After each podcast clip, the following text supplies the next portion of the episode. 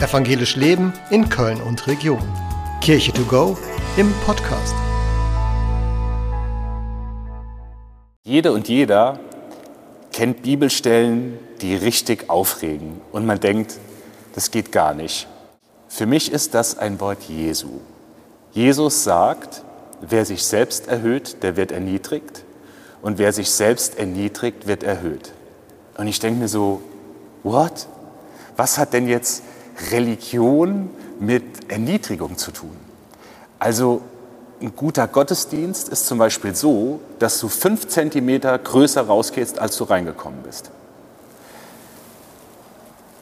Irgendwann bin ich drauf gekommen, dass es sowas geben muss wie den Fahrstuhl Gottes. Hört sich jetzt komisch an, ist aber so. Und ich stelle mir das so vor. Zu demjenigen, der sich immer größer macht als andere und andere klein hält, zu dem sagt Gott, komm ein bisschen runter.